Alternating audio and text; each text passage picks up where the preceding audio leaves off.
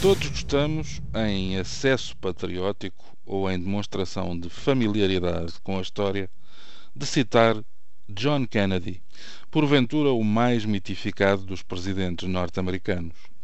Além do globalizante Ich bin ein Berliner, algo que muitos europeus não repetiriam hoje com o mesmo orgulho e a mesma convicção do que nessa época, acaba quase sempre por vir à baila o célebre não perguntes o que o teu país pode fazer por ti, pergunta antes o que podes fazer pelo teu país. Ora, prosseguindo um início de pontificado tão marcado pelas fugas ao protocolo, à burocracia e à rigidez, como traçado em nome de uma assertividade quase cortante, creio que já há uma frase do Papa Francisco que merece acesso imediato ao núcleo das que recolhem simples, mas desafiantes ideias e propostas. Disse o Sumo Pontífice que a Igreja não pode ser uma espécie de ama para os cristãos e que estes têm que descobrir a responsabilidade do que significa serem batizados e terem por missão espalhar com valentia a palavra dos Evangelhos, inclusivamente entre perseguições e sem segurança. O Papa evocou diretamente a força e a resistência dos primeiros cristãos que, perseguidos, foram muitas vezes obrigados a abandonar o conforto das suas casas e a deixar tudo para trás. Mas foram de terra em terra, anunciando a palavra de Deus, levavam com eles a única riqueza que lhes restava, a fé.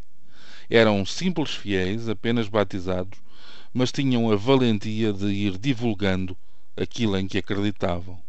E, por sua vez, os outros acreditavam neles. Disse o Santo Padre que se questionou em seguida sobre a capacidade de os atuais cristãos replicarem sobre a hipótese de terem a mesma força do que os seus ancestrais. O Papa Francisco aproveitou para questionar o valor e a utilidade de uma igreja adormecida ao mesmo tempo que deixou um aviso categórico. Ser cristão não é fazer carreira em que se pode só estudar, como acontece em direito ou em medicina. Ser cristão é também um dom em que nos sentimos impulsionados a avançar com a fé e com a ajuda do Espírito Santo. Por outras palavras, julgo não extravasar esta interpretação. Se a Igreja é refúgio e consolo para tantos, bom seria que esse apoio ganhasse como contrapartida um orgulho e uma atividade que tantas vezes escapam à vista desarmada. Mas se a Igreja são todos os que a formam, acusá-la de adormecimento e de comodismo acabam afinal por ser ataques à sonolência e ao aburguesamento de cada um. Salvo melhor opinião, esta concepção do Papa vem de encontro a algo que há muito me confunde. Aqueles que se defendem das suas responsabilidades e deveres com a desculpa conveniente, mas pouco sincera, de serem católicos não praticantes. Convenhamos, não há atletas não praticantes, não há intelectuais não praticantes.